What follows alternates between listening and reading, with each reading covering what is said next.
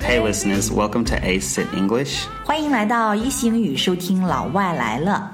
我是老外 Vip from Australia. 欢迎来自澳洲的 Vip。那在接下来要去 talk with your boss about the Yeah, raise, right? Exactly, the actual raise. So while you open with that, you have to come in with a, a number in your head that you want. Um, now, one of the mistakes women make, and they make it all the time, is that they don't. They just come in and they ask for a raise, but they don't ask for how much more they want.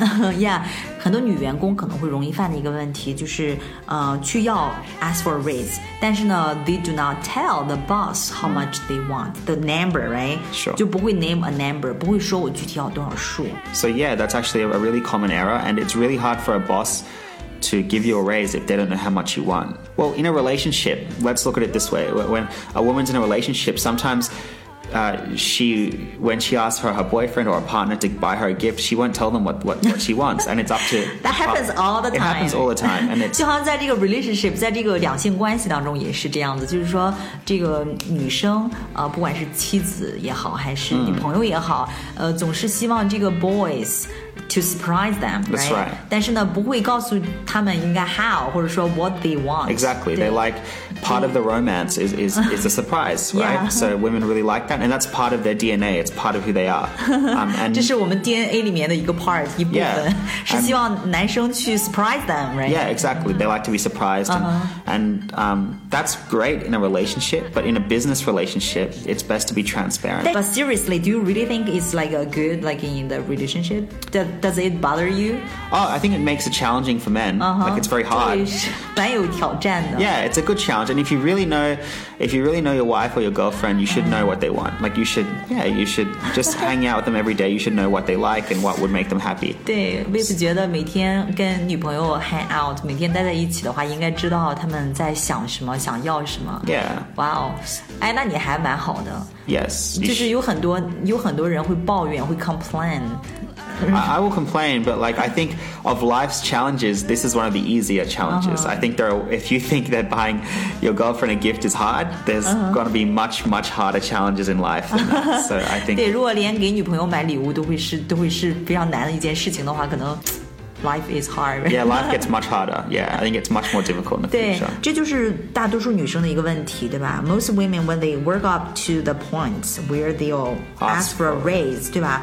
她们就是 work up to the point，就是已经已经到这个份儿上了，然后但是呢，她们只会说 I want a raise，我想要涨薪，but they won't give a number， 但是永远不会说这个 number。 Exactly, and that makes it very difficult. I think with in, in, in work and in business, you have to be very transparent. If you want to raise, look at your responsibilities and, and work out how much they're worth in terms of a number. And once you have that number, you should. 你 You 刚 should 才说这个词叫什么？transparent。 transparent means to very clear, very 嗯 clear. to clear, So be very very clear.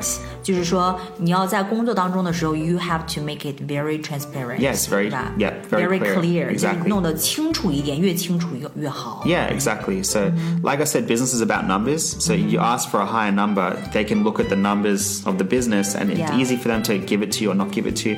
If you just ask for a raise, it, it, it- Exactly. it's very easy for them to say no because it's it's much more complicated. Exactly, business 就是 about numbers. That's right. 就是关于这个数字的嘛，所以呢，就在这方面一定要 make it transparent，、 一定要 make it clear，对吗？那怎么去说呢？I'd like a ten or fifteen percent. Yeah, so I think it. Well, I personally think it's always best to ask in terms of percentages. Um, so to ask them in terms of percentages. to ask them in terms of percentages. Yes, and that's just because a percent i- is um, is proportionate to your income. So it doesn't matter if you make a, a small income or a large income. The percent is always the same for that income. It depends on the income. Percentage is always a better way. It's always a, a better way to ask for an income. Yeah, 就是 for- 说要嗯要加薪的时候呢，最好是要用这种呃 percentage，用这种百分比的这种方式来去要，因为这个 sounds small, right？ it does, it does sound smaller. Mentally, 听 it 起 does 来这 sound 个数 smaller. 字比较小一点，你知道吗 Yeah. 就是要 ten to fifteen percent. Yeah, it sounds a lot smaller than, than twenty to thirty thousand dollars more. So 听 mentally 起 it 来要 sounds 比几 better. 万要好好很多。 Yeah, so it, there's that as well. It, it's uh, but also it's um uh, it's more professional. And if you think about it, if you ask for a five percent raise this year, and then in next year you ask another five percent raise, it's better for you because that five percent is worth more next year, right? But if you ask for a five thousand dollar raise.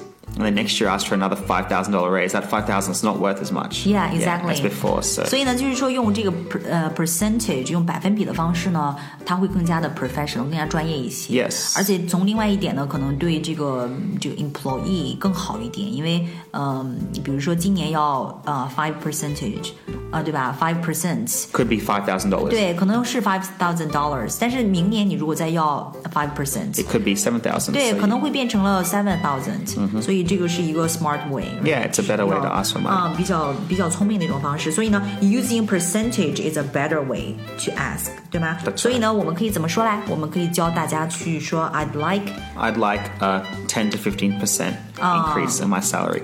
嗯哼，I'd like。 I'd like a 10 to 15 percent raise for my salary. That is, yeah, you can say 我 that. 们再说一遍 I'd like a 10 to 15% raise in my salary. I'd like a 10 to 15 percent raise in my salary. I'd like a 10 to 15% raise in my salary. Exactly. I'd like a 10 to 15 percent raise in my salary. Yes. All right. So I really enjoyed this topic. I think it's really useful and it's Exactly. 非常 useful, 非常 yeah, helpful, right? Exactly. It's very practical and it's, it's it's advice that we can all use in the real world.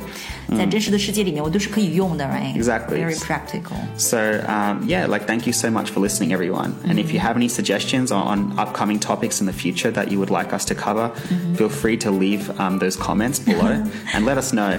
And if you have any advice for us as well about today's podcast, we'd love to hear back from you as well. 如果大家有什么样的 话题想要将来我们能够 cover 关于今天的这个 podcast，、如果大家有什么样的 feedback，啊、都可以 comment us，我们都会一条一条的去看。 Yes. So this is 偏偏 And this is Vip. So we'll See you s- next time. Yeah, we'll see you next time. 拜拜。 Bye.